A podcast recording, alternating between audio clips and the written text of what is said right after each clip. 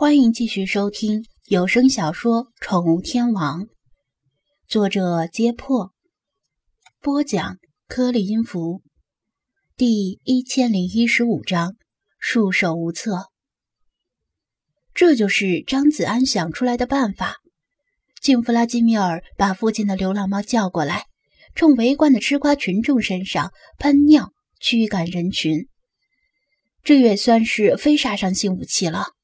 如果让流浪猫直接咬人、挠人，是肯定不行的。本来滨海市现在就暗流涌动，人们对流浪猫狗传播狂犬病的事件颇有微词，最好不要进一步激化矛盾。如果发生成群的流浪猫袭击人的事件，恐怕一场针对流浪猫的大清洗即将上演。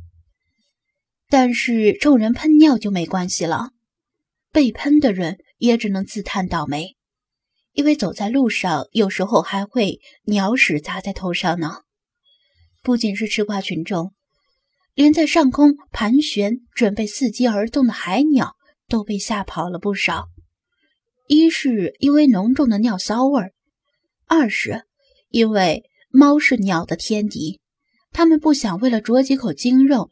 而命丧猫口，张子安趁机高声说道：“这些猫可能是被鲸的味道吸引过来的，它们可能饿了，也想吃鲸肉。”这个解释虽然勉强，但是对其他人来说，似乎也没有更好的解释了。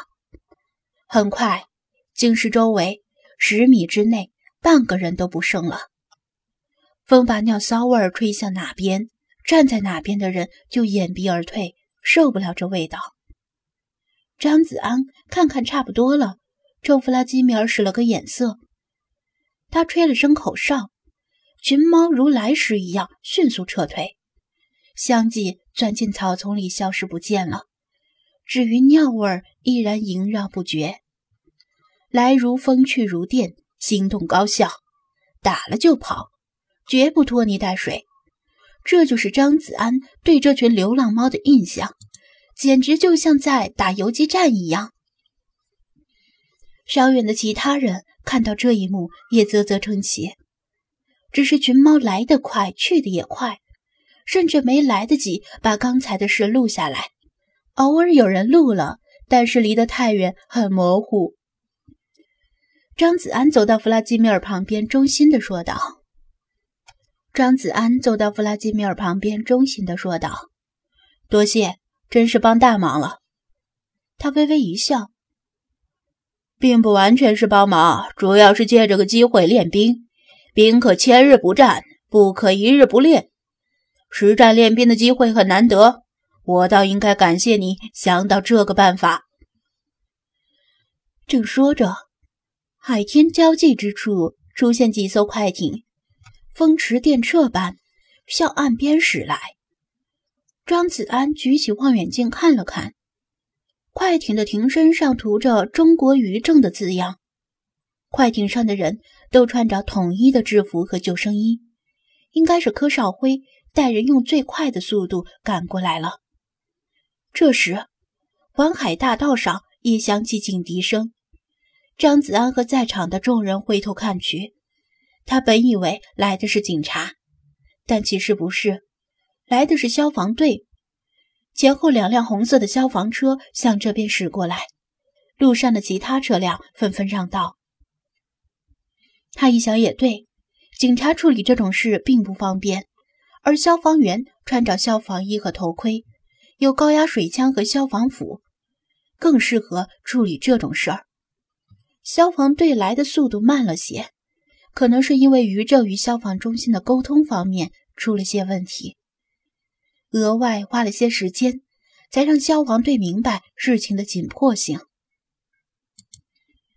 快艇那边需要减速停船，反而是消防队后发而先至，还不等消防车完全停稳，消防员就从车上跳下来，围着金狮拉起隔离带，开始维持现场秩序。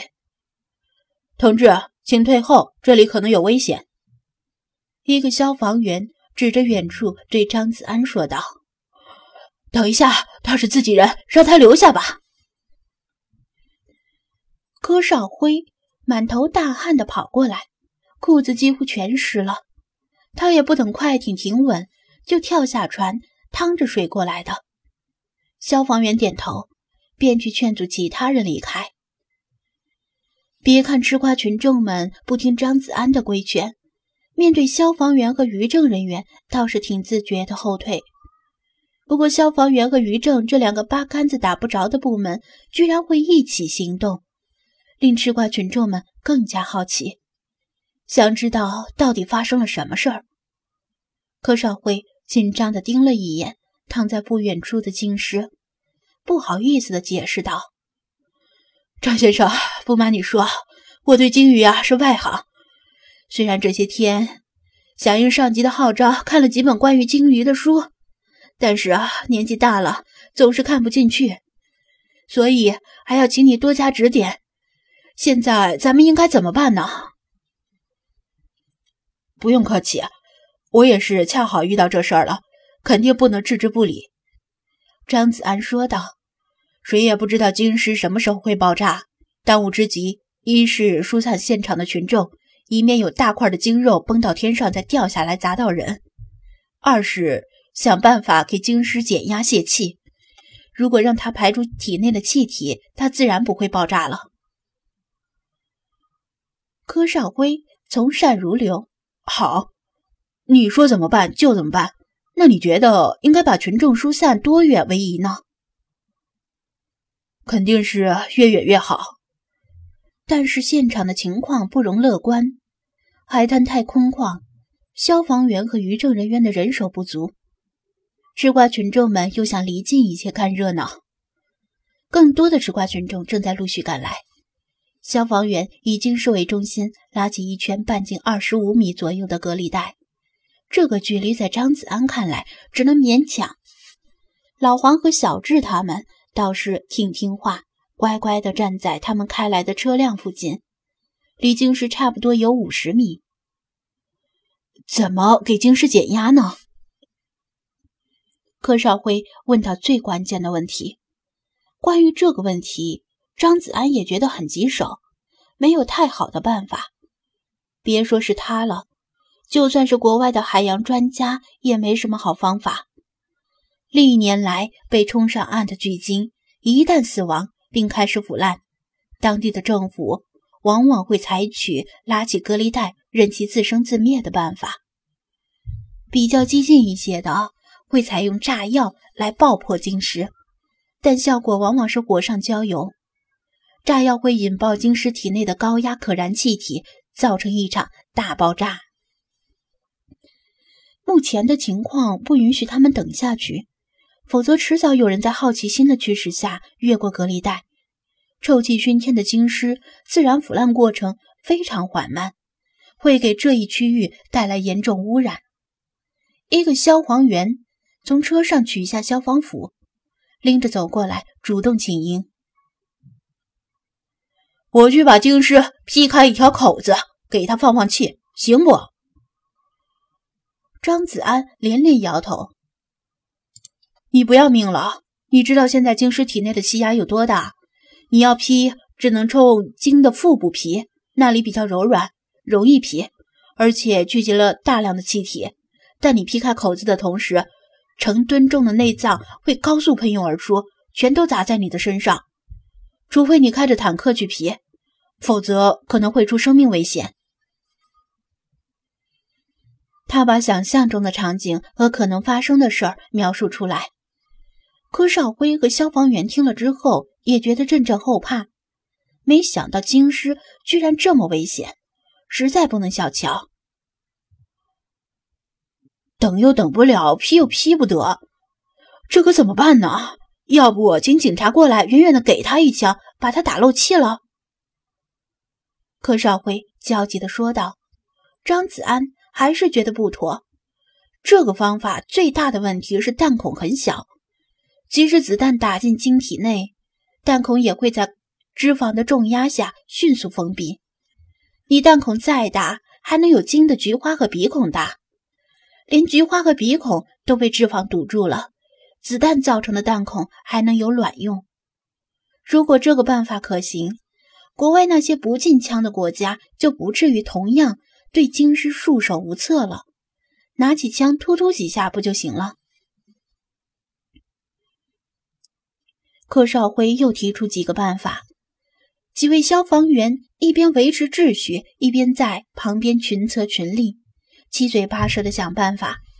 但这些办法都被张子安逐一否决。哎，这也不行，那也不行，京师不能一直留在这里。要不我们用船把它拖回海里如何？它在海里爆炸。这总没问题吧？反正鲸本来就该死在海里，尸体会被鱼虾分食一空，不用担心污染的问题。柯少辉疾病乱投医，想了个治标不治本的办法。作为渔政部门人员，他最担心鲸尸在人群附近爆炸会伤到人，会造成恶劣的社会影响。所以他的底线就是不能伤到人。至于京师本身如何，倒是次要问题了。消防员也持同样的立场，张子安还是否定。他指着硕大的鲸尸说道：“你觉得就凭你们这几艘快艇能拖得动深陷沙子里的鲸尸？退一步说，就算你们调来大型拖船，把它成功的拖回海里，但它体内全是气体，会一直浮在海面上。”咱们这里又没有鲨鱼，普通的鱼虾根本咬不穿它的皮肤，它终究还是会爆炸。若恰好有船只从它附近经过，依然有可能会伤到人。另外，它还可能会被海浪再次冲上岸。柯少辉和消防员们顿觉气馁，连声叹息。张子安紧锁双眉，目光一扫。突然，在其中一艘快艇上看到了有什么尖锐的东西闪了一下。那是什么？他指了指闪光的东西，问道：“嗯，哦，那个呀，那是从渔民那里收缴来的自制鱼叉枪。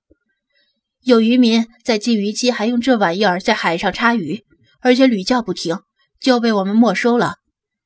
来不及存放进仓库，就赶来了。”柯少辉解释道：“张子安盯着鱼叉枪，想起被鱼叉刺中身体的小须鲸，沉吟一下，问道：‘那鱼叉是不是也带了导刺？’